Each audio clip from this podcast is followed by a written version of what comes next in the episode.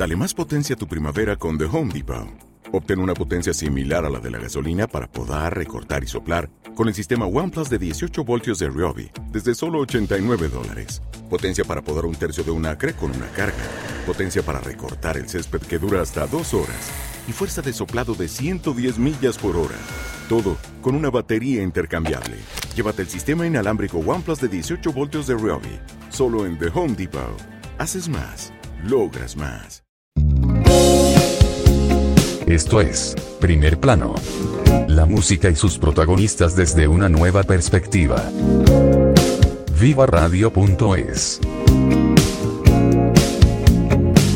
¿Qué tal amigos? ¿Cómo estáis? Esto es Primer Plano y como sabéis cada semana venimos a charlar de música con músicos desde una perspectiva diferente. Y me encuentro en la Casa de América, en un palacio fantástico del siglo XIX que creo que es el sitio fantástico para darle la bienvenida a la invitada que tenemos esta semana. Para mí es un gusto, viene de Argentina.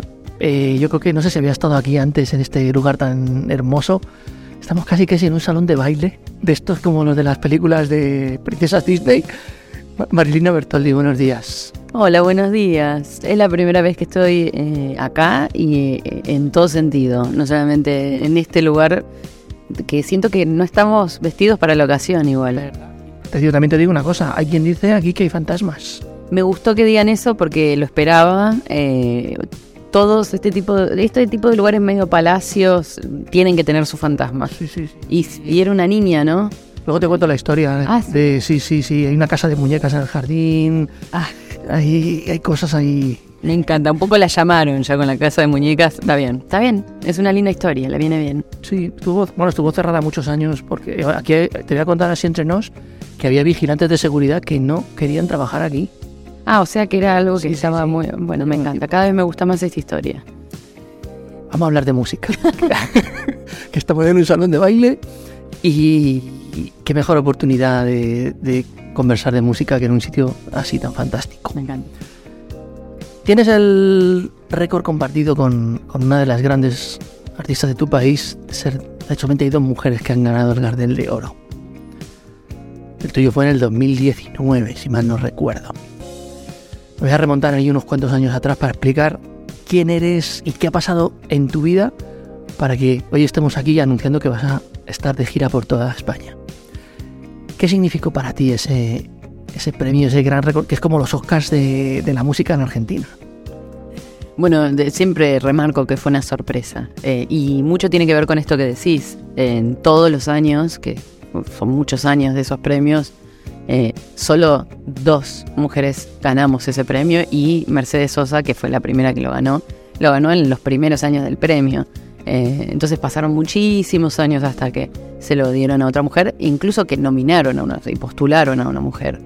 Eh, y hablar de que también siempre lo repartieron en el rock, lo cual habla también de, las figuras que siempre acapararon esos premios, que lo tienen cuatro o cinco veces, tuvieron ese premio también, mientras sucedían muchas cosas en Argentina, ¿no? En cuanto a la música.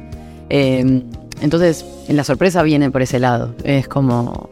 Fue, fue completamente inesperado, no tenía nada preparado para ese momento. Cuando dijeron mi nombre, no lo podía creer. Eh, pero también es lo lindo de no esperar algo, ¿no? Como cayó y yo eh, lo disfruto mucho también, los, los beneficios que te da un premio así, sobre todo estas cuestiones de poder hablarlo y que eh, llegas a lugares donde eso tiene como un peso y tenés un tema de charla, ¿no? Después por el resto, la música obviamente que no, no, no, se, no se debería premiar, no, no hay una cuestión de, de cosas que sean mejores o peores, ¿no? Eh, pero bueno, creo que hice y fui muy contundente ese año. Fue, fue muy relevante lo que estaba pasando y era inevitable ya eh, que, que pase. Un cúmulo de circunstancias que se dieron ahí. Oye, pero cuando te nombran en ese escenario, tienes que subir a recoger eso. Que me imagino que independientemente de lo que pese el premio en sí, que ya te preguntaré dónde lo tienes guardado, Sí. eh, pesa más la historia, ¿no? Y dijo, "Jorín, este premio eh, significa tanto, he escrito una página importante ahí en la música. Sí, además de que te lo dan otros artistas. Es, es como esta cosa de, de, de algún modo de, del pertenecer o no pertenecer, ¿no? Que, que yo siempre sentí que no pertenecía. Eso te iba yo a decir, que hay como una él- élite, vamos a ponerlo entre comillas, Y, y los rockeros casi siempre están como en otra onda, en otra. como que no queremos ponernos muchas etiquetas o entrar en ese selecto club. Total. Pero entraste. Entré de algún modo, entré eh, como que dijeron, che, esto, es, esto está bueno, como vamos a destacarlo. Estaba postulada y nominada con otros artistas muy grandes, además yo era la, además era la única artista eh, joven, nueva, eh, relativamente nueva, porque obvio que vengo tocando hace mucho tiempo, pero eh, de que nadie me conocía, digo, no, no es que soy famosísima, ¿no? Eh, creo que este premio me dio un poco ese eh, trampolín hacia eh, ser conocida, al menos de nombrar por ciertas cosas que pasaron. eh, que me parece también ese es lo interesante de los premios, ¿no? De premios que ya tienen su peso y su nombre, es poder también decir, che, esta persona me parece que la tienen que conocer, ¿no? No solamente decir, sí, esta persona que conocen, la- le vamos a dar este premio por cuarta, quinta vez, porque ya sabemos que es, no es un capo, ¿viste? Eh, también es, muy lindo que puedan decir, che, este artista nuevo nos parece que es relevante y que importa, digamos. Eh, creo que tuve como muchos factores que, que funcionaron en pos de eso y yo, yo estoy súper agradecida por eso hoy en día. Con esas cosas de la radio no la podéis ver, pero está aquí sentada muy tranquila, como de andar por casa. pero tenéis que verla en un escenario que. Bueno, hay por ahí unos vídeos en YouTube y para que puedan tener una muestra de, de lo que eres, el torrente de energía que hay en ese escenario. Cuéntame cómo se construyó la Marilina que eres hoy, esa que vamos a poder ver en concierto aquí en, en varias ciudades españolas. Eh, está constantemente en construcción o en deconstrucción. Es como que siento que año a año y disco a disco para mí fue como una especie de terapia personal para sacarme ciertas cadenas, ¿no? Eh, vengo de... Y mi último disco habla mucho de eso, mojigata. Es un término que uso también eh, para definir un poco de dónde vengo, ¿no? Como de, de- un pueblo muy chico, de, de- un pueblo muy ortodoxo también, muy, muy, muy católico, eh, en el cual yo tenía que pasar desapercibida. Básicamente era mi manera de sobrevivir. Y, y desde ese momento en adelante mi trabajo personal siempre fue sacarme capas y poder eh, entender quién era yo después de haber actuado tanto tiempo de alguien más, eh, sacarme cadenas. Y en, en show a show creo que voy trabajando mucho eso. Es como, me parece que lo que más me libera y más me hace sentir eh, que hago bien mi trabajo eh, performático en pos del público y en pos mío también para hacerme bien a mí, es, ser súper espontánea. Eh, y armé una banda justamente que es la que traje en pos de eso, eh, de, de hacer un buen rock, eh, que para mí el rock tiene que ser espontáneo, tiene que estar vivo, tiene que ser irreverente. Eh, creo que soy ese tipo de artista eh, y me sorprendo a mí misma también en el vivo. Me parece que, que llevó esa deconstrucción para construir este personaje, ¿no? Eh, que es muy real y a la vez es- me subo al escenario y, y soy una superheroína para mí. Es como la persona que quiero ser. Esa, hay una palabra que se ha puesto de moda en los últimos años que es empoderamiento. Sí. Ay, yo sí te, sí te he visto en algún vídeo ahí, te veo súper plantada ahí en el escenario, como diciendo, bueno, a ver, aquí estoy yo, ¿quién me va a vacilar?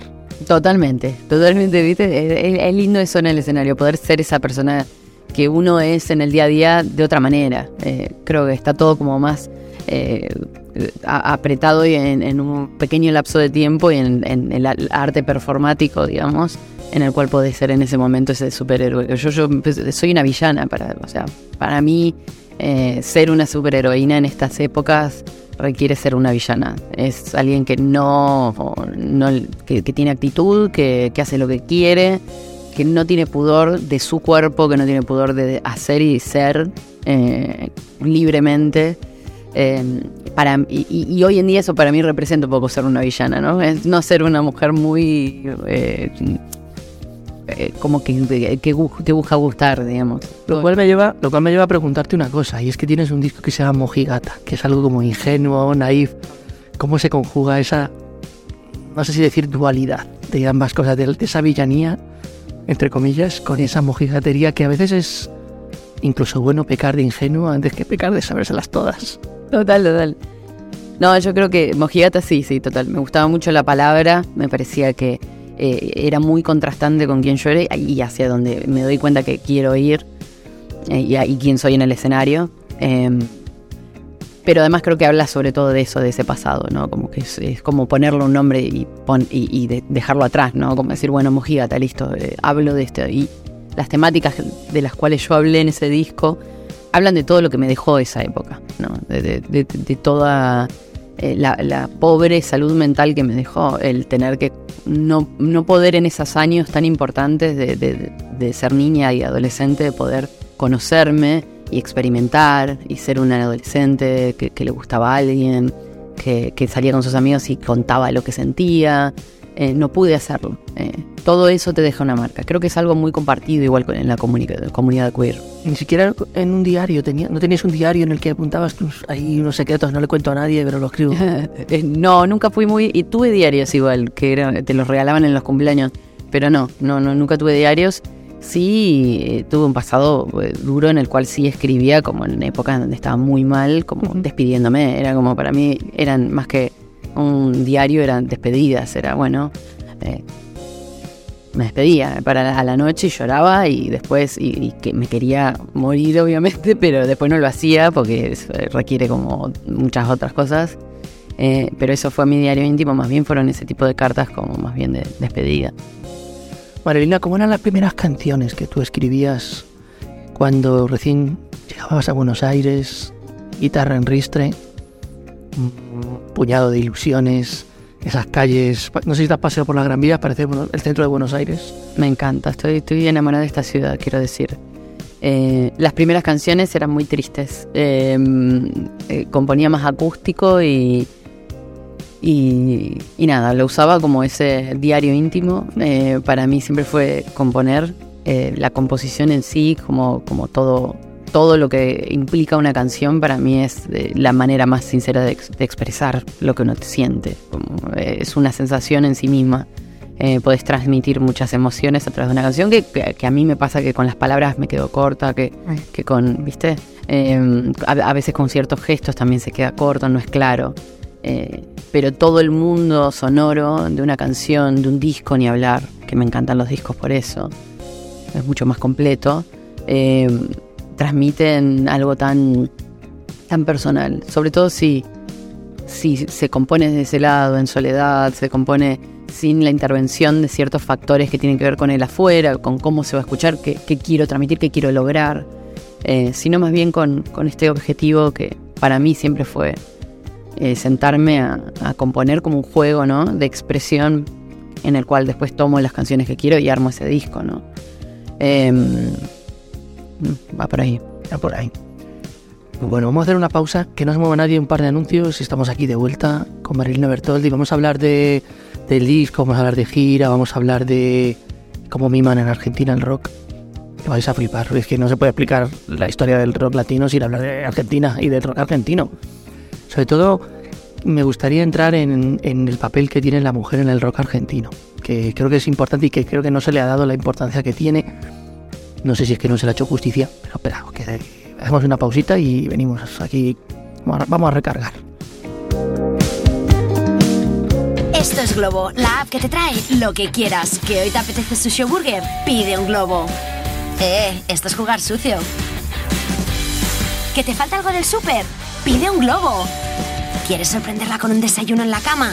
Pide un globo y llévate el mérito. Y si nadie quiere bajar a por birras, pide un globo y que siga la fiesta. Descárgate la app y cuando quieras que te lleven algo, pide un globo y ya vamos nosotros. Redefine la radio tal y como la conocías con Viva Plus. Suscríbete y disfruta de una nueva radio, de una nueva experiencia. Viva Plus, porque la radio es más. Que no sepas qué movimiento social dio origen al arte cubista, pasa. Que no sepas que el patinete no va por la acera, eso sí que no pasa.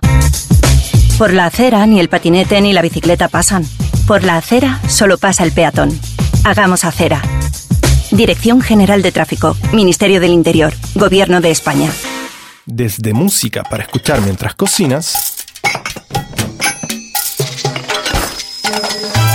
hasta música para gozar con la vecina portaldisc.com, el mayor portal de descarga de música chilena, donde podrás acceder a miles de discos de todos los estilos y generaciones, de manera simple, económica y desde cualquier parte del mundo. portaldisc.com.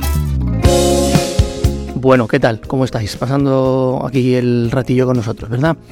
Que esperamos que estéis disfrutando mucho. Aquí nos está dando nuestra querida invitada de hoy una masterclass de emociones que la podréis ver en un montón de sitios. Vamos a publicar en redes sociales ciudades y fechas porque no me las sé de memoria, que son, unas cuantas.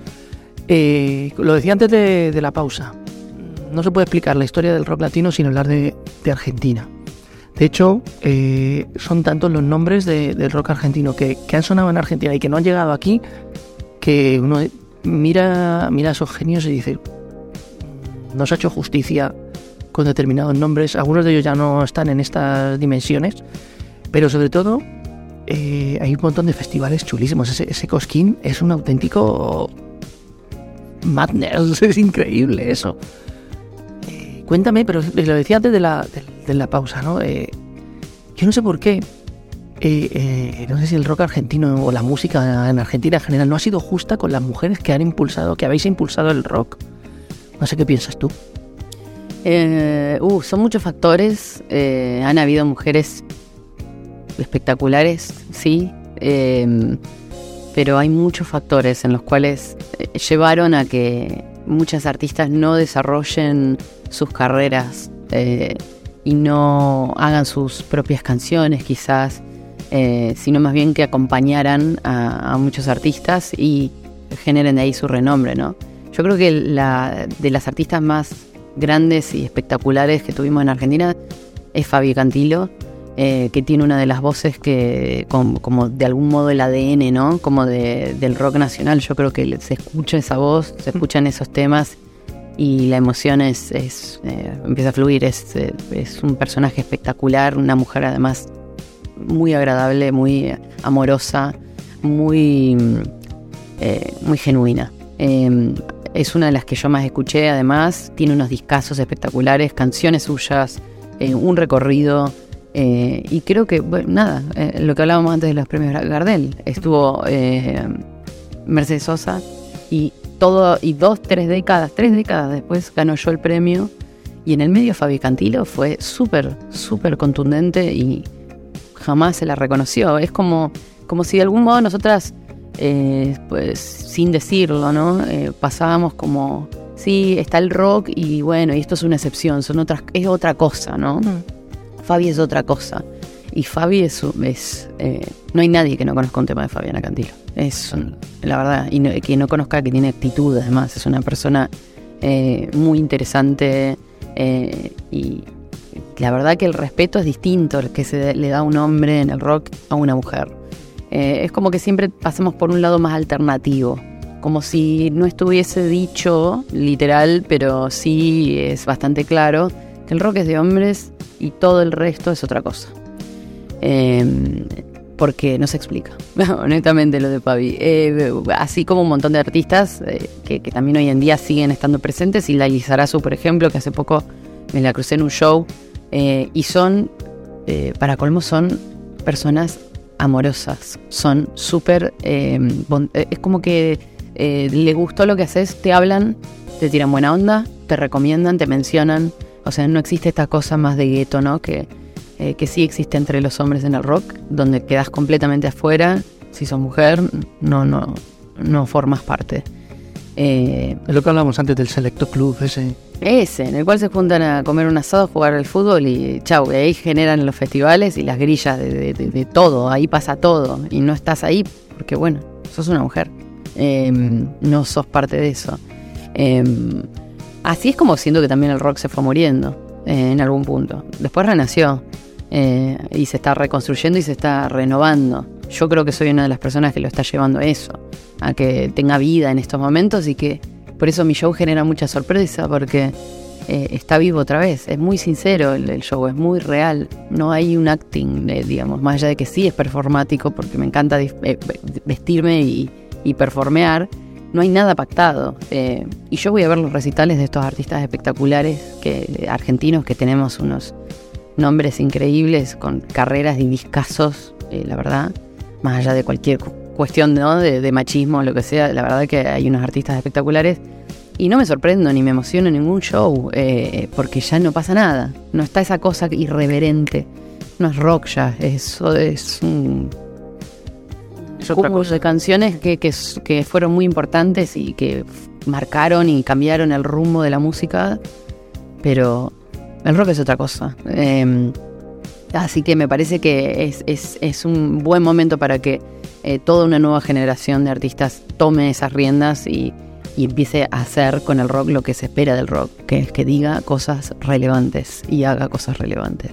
Y que ten- tiene que ser rebelde por sistema. Rebelde, no puede no serlo, no puede. Antisistema por sistema. ¿no? Es que si no lo es, no es, si no es rebelde, no estás diciendo algo que. Si estás buscando gustar, ya estás haciendo otra cosa. Es el pop enmascarado de rock. eh, que es divino también, es hermoso, es lindo escuchar, es bello. Eh, la búsqueda de la belleza es el problema. La búsqueda de. de- de- de- hay gen- a- hoy en día, con las redes sociales, con un montón de cuestiones de la ansiedad del pertenecer, que está más. el, mofo, el FOMO eh, y un montón de cosas, eh, a la gente le da más miedo desencajar que nunca. Es como creo que es el momento indicado para que el rock reviva. Si no es en los números del trap y demás, de los millones de views y demás, no pasa nada. Revivir no quiere ser, no quiere decir ser eh, relevante en el mercado, quiere decir ser relevante artísticamente, generar algo humano. Y qué más humano que una emoción de sorpresa, de asco, de bronca, de miedo. Eh, y me parece que darle un poco de miedo a tu mismo público cuando estás en el escenario es algo espectacular. Yo lo hice con una, la tapa de un disco, Sexo como Modelos, que fue la primer, el primer disco que saqué solista. Y mi búsqueda con esa tapa fue no gustar. Es como quiero generar un poco de desagrado. Y, que se llame Sexo como Modelo me parecía muy desagradable de parte de una mujer, era como lo menos esperado. Eh, me parece que esa, búsqueda es como... eh, por eso el rock creo que hoy en día también le pertenece mucho a, a todo lo que no sea un hombre. Eh, ¿Por qué? Porque nosotros ya siendo nosotros, ya desencajamos bastante. O sea, una mujer diciendo lo mismo que un chabón hoy en día en el escenario desencaja, es raro. Eh, más que nada por eso, eh, por una cuestión de quién está dando el mensaje también, me parece que es la irreverencia. Una de las, de las voces que aparecen en ese Mojigata, si mal no recuerdo, es la de Javier Amena. Sí. Cuéntame, porque Javier Amena no es rockera pura y dura, sino es más bien pop electrónico. y ¿Cómo conjugas o cómo consigues llevártela a tu terreno o ya llevarte un poco al suyo? Que también hay un poco de todo. Y hubo ahí un, eh, un- o sea, era Un la intercambio ahí muy chulo. Sí, espectacular. A mí me encantó, que además ella también es un amor. Le escribí y fue tan humana, muy cálida. Eh, como cero de- de- de- del business, de a quién le conviene. Esto es como que en realidad entendimos que era una balada. Eh, si era una balada, me gustaba la idea de cantarlo con otra mujer, que además fuera lesbiana también. Eh, para mí, Javiera Mena fue un ícono, es un ícono, pero digo, en su momento, cuando se declaró lesbiana en esa época, que nadie, nadie lo hacía, lo hizo siendo tan chica. eh, es un ícono absoluto, mis respetos hacia ella y admiración a lo que hace, obviamente. Entonces, esa balada fue mutando eh, y era como el tema que también sacaba un poco de esa sonoridad más del rock y de la banda, el formato banda clásico, como ¿no? batería, bajo, violas. Y empezaban a entrar los sintes. Mi refe para la produ fue In the Air Tonight de Phil Collins. Tiene muchos elementos de ese tema, como por ejemplo el doubler en la voz, eh, constante, donde está con- ahí como a, a modo medio chorus, ¿viste? Muy violento. Eh, sintes, las violas son más bien ambientales, como que generan como ruido. eh, la voz es dulce, hay un momento de crescendo fuerte, como esta cosa de muy ochentosa de, lo épico. eh, y para mí faltaba eso, faltaba una alguien con, con quien cantar esa canción. No lo quería hacer con un- una chica heterosexual, no quería hacerlo con un, un- chabón, quería hacerlo con, con una lesbiana y Javiera me dijo que sí, no lo podía creer. Llega el momento de escuchar algo de Marilyn Aberta. ¿De qué escuchamos? Me- a, a mí me... ¿Tu público escucha más bien rock o te- Escuchan de todo, porque aquí... A mí una de mis canciones favoritas eh, mías como a modo de presentación, para mí es un tema que saqué justo antes de prender un fuego, que no entró en el disco porque no sé qué me pintó en ese momento, eh, que se llama Rakat. Eh, Rakat es un single que, que tiene como un groove más bien de un estilo medio Bowie, eh, de una época muy linda de él. eh, y para mí es un orgullo ese, ese tema, así que para mí es Rakat. Pues vamos a ver si lo podemos encontrar. Sí, lo Y, y lo vamos a escucharlo. Y en nada estamos aquí de vuelta para ir enfilando hacia el final del programa.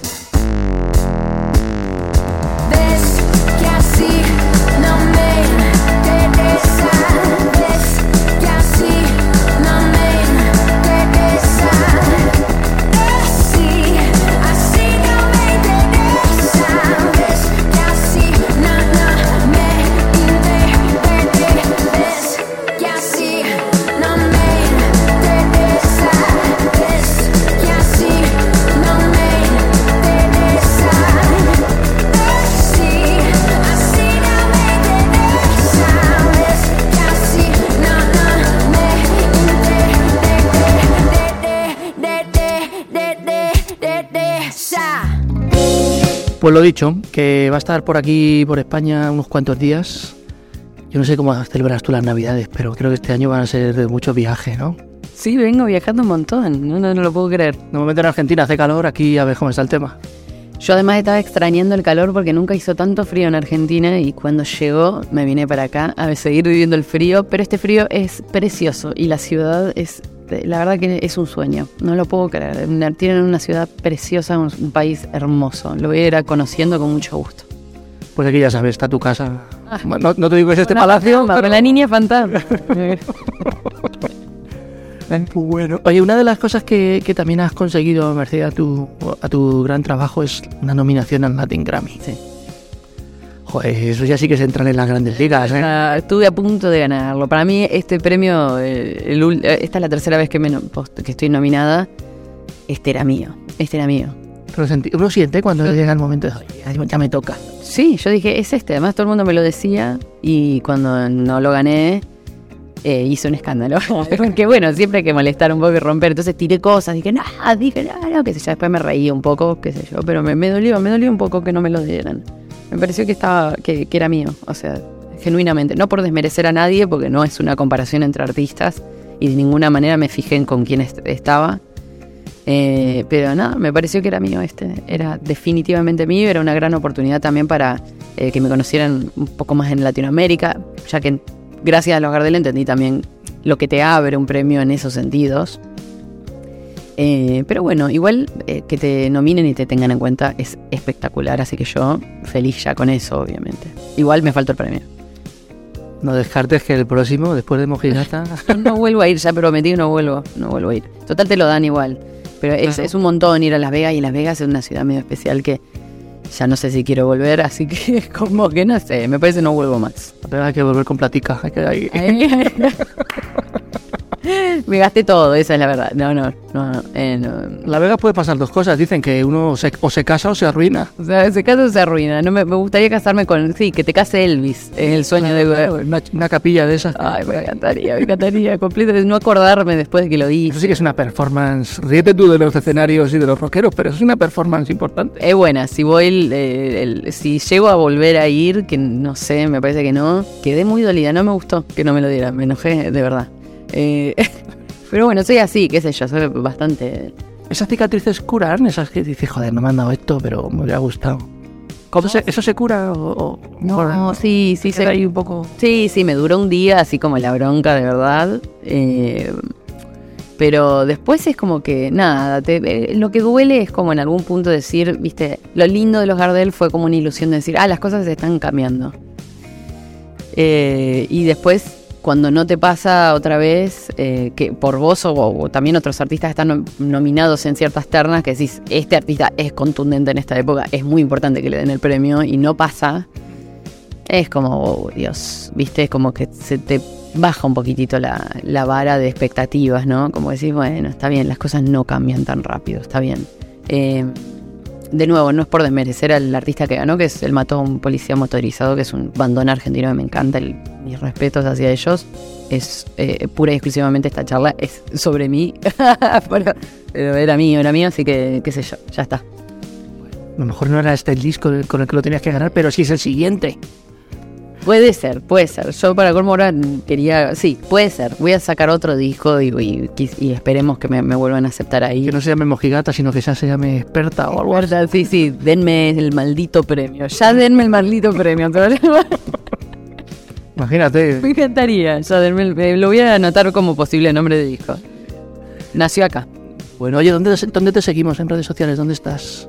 Estoy en, en todas, eh, todas las redes sociales, eh, Marilina Plastilina en Instagram, eh, ahí estoy- es donde más estoy. Eh, también estoy en Twitter, obviamente que en Spotify me pueden encontrar también. Estoy en Virreal también. Ah, últimamente me olvidé. Mira, acá podría subir un Virreal espectacular. ¿Verdad? La verdad, lo voy a hacer. Eh, y en Facebook también. Estoy en todos lados Marilina Bertolli o Marilina Plastilina. Que ha sido un gusto hacer radio contigo. Igualmente, Me una ha pasado muy bien aquí esta charla. Me, me tiraría hablando contigo horas. Café o cerveza de por medio. Pero estos tiempos de la radio, sabes que nos tienen con la soga al cuello. Eh, la pasé muy bien porque, como dijiste, vin- vine a charlar, no vine a, a hacer una entrevista y se sintió así. Aunque no te pregunté nada, yo, una charla muy egoísta. Estamos a tiempo, ¿eh? Dale, ¿cómo cómo te sentiste hoy con el clima? Me sentí bastante... No sé, no me gustan los inviernos de Madrid. Es que tú has vivido pocos, pero yo llevo 45 inviernos. Uh, pero no sos de acá. Sí, por eso te lo digo. Ah, ya no, claro. No son pocos, ah, he escuchado Mike. Y sí, sí, es medio, es lindo igual. Acá es más seco, más allá de que esta semana está lloviendo. Sí, sí. ¿Te gusta más el verano? Soy más de verano, sí. Casi, sí. Calorcito. Aquí hace calor importante. Hubo una ola de calor hace poco, ¿no? 45 grados. Para que veas, ahí puedes freír un huevo en el capó de un coche. ¿Lo hiciste? ¿Lo probaste? Eh, yo no lo he probado, pero hubo gente que lo subió a TikTok. Se ha visto, recorrió el mundo esa imagen. Sí, sí, sí. Hermoso. Gracias. Y gracias a vos, muchas gracias. Un gusto. Amigos, nosotros nos vemos la semana que viene, que habrá otro invitado, más preguntas, pero siempre las mismas ganas de pasarlo bien. Así que, como siempre decimos, haced mucho ruido, pero sobre todo sed muy felices. Hasta la semana que viene, gracias.